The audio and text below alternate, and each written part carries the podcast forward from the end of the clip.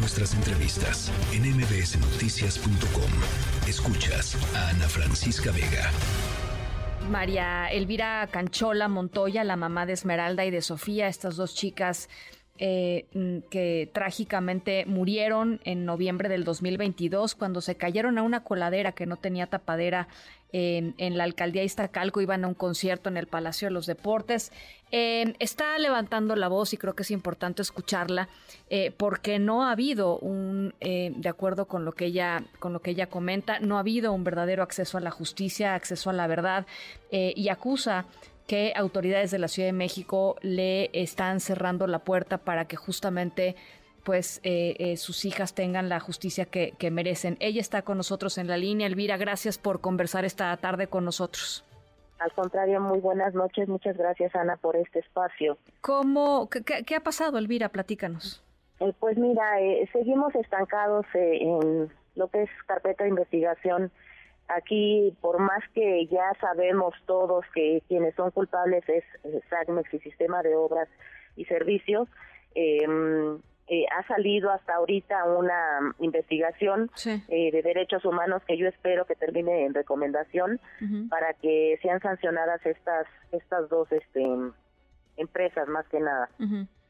Sí, porque de alguna manera, mira, el, eh, la MP el día, el última, en la última este eh, vaya, la última notificación que yo fue a ver la carpeta de investigación, que fue el 21 de diciembre, eh, comenta el MP que no hay este mm, mm, elementos suficientes para que se pueda citar a SACMEX ni a Sistema de Obras y Servicios.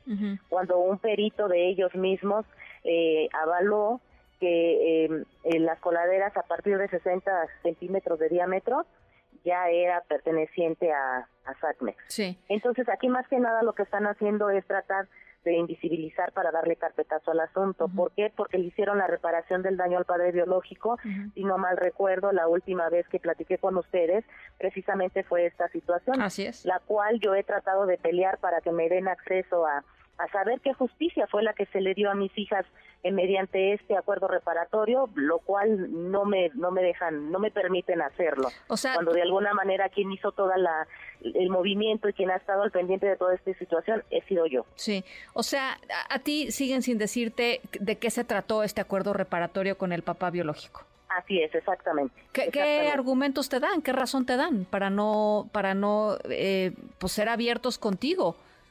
Porque además, pues qué injusto que tengan un acuerdo reparatorio con uno de los padres, pero no con los dos, ¿no? O sea, ¿como por qué? Así es, precisamente es lo que yo he peleado durante todo este tiempo, porque de alguna manera yo debí de haber sido informada, eh, pues yo tenía conmigo mis niñas, pues o sea, él, él no vivía con ellas, él vivía de otro estado.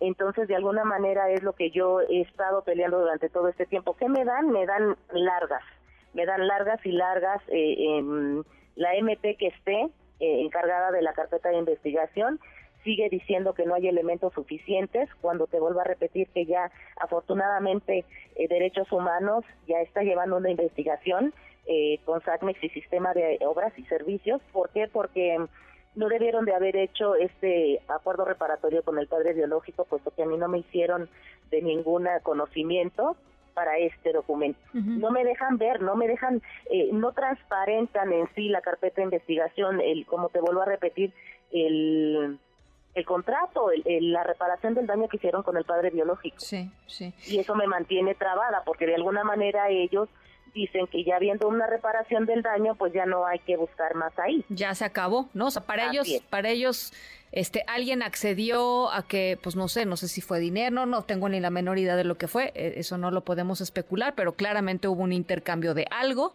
este, y para ellos, pues, eh, San se acabó, ahí, ahí murió el tema. Exactamente, eso es lo que pretenden, pero la verdad es que en memoria a mis hijas yo sigo alzando la voz, sigo exigiendo justicia, no tan solo por ellas, porque hay muchas más víctimas que, que pasan por este tipo de situaciones. Es un camino realmente muy complicado, muy doloroso, porque nos revictimizan una y otra y otra y otra vez. Eh, de, del tema de la investigación eh, a la Secretaría de Obras y a, y a SACMEX, al Sistema de Aguas de la Ciudad de México, eh, nos dicen no te han dado la cara, o sea, no se han sentado contigo a explicarte, no, no nadie te ha explicado. Eh, no. no, nunca, nunca. Desde el tiempo que yo llevo aquí, para nada. De hecho, nosotros hicimos una marcha, no sé si estuvieron ustedes, eh, ¿Sí? eh, o si supieron de esta situación. Lo único que yo recibí al llegar a, a SACMEX fue una tarjeta que me dieron. Nunca se acercaron a hablar conmigo para, para poder entrar a, a- a hablar con ellos. No se acercaron a mí. Y cuando llegamos a, mm, a la fiscalía también, eh, tampoco no dieron la cara. El que salió fue la persona de SEAVI diciéndome que me invitaba a las terapias psicológicas. Eh, fue lo que recibí de la marcha que, que, que la que de la que hicimos. ¿Qué, qué O sea decía? que de alguna manera Sí. se han venido eh, escudando para no darme al responsable cuando en realidad todos sabemos ya quiénes son los responsables desde hace muchísimo tiempo. Eh, ¿qué, qué decía la tarjeta que te dio SACMEX? Eh, mira, la tarjeta de, de- que me dieron es del ingeniero Darío Alejandro Munguía. Y me dijeron que yo le llamara para concretar una cita para que cuando él tuviera tiempo me recibiera.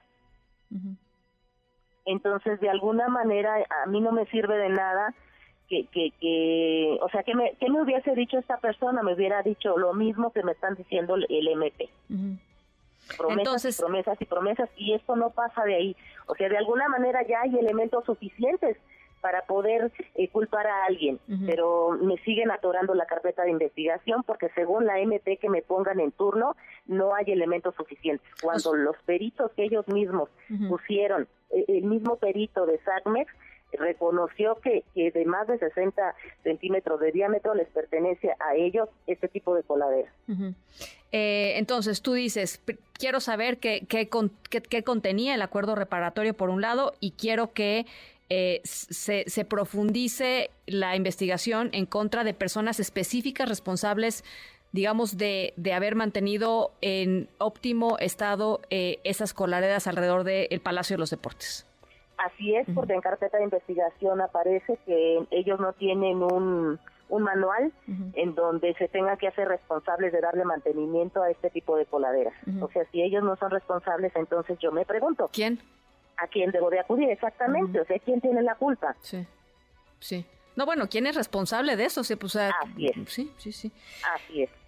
Ay, Elvira, pues estamos eh, eh, eh, acompañando eh, este tema y por supuesto vamos a preguntar a la Fiscalía General de Justicia de la Ciudad de México eh, exactamente eh, en, en qué va y en qué basa esto que, que- que nos estás diciendo. Eh, y estamos en comunicación, Elvira, y sabes que siempre los micrófonos están abiertos.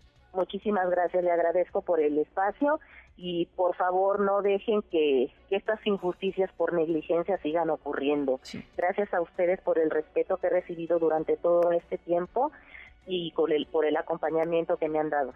Gracias de, de- de ser humano a ser humano. Muchísimas, gracias, Elvira. Gracias, Elvira Canchola, es la mamá de Esmeralda y de, y de Sofía. MBS Noticias.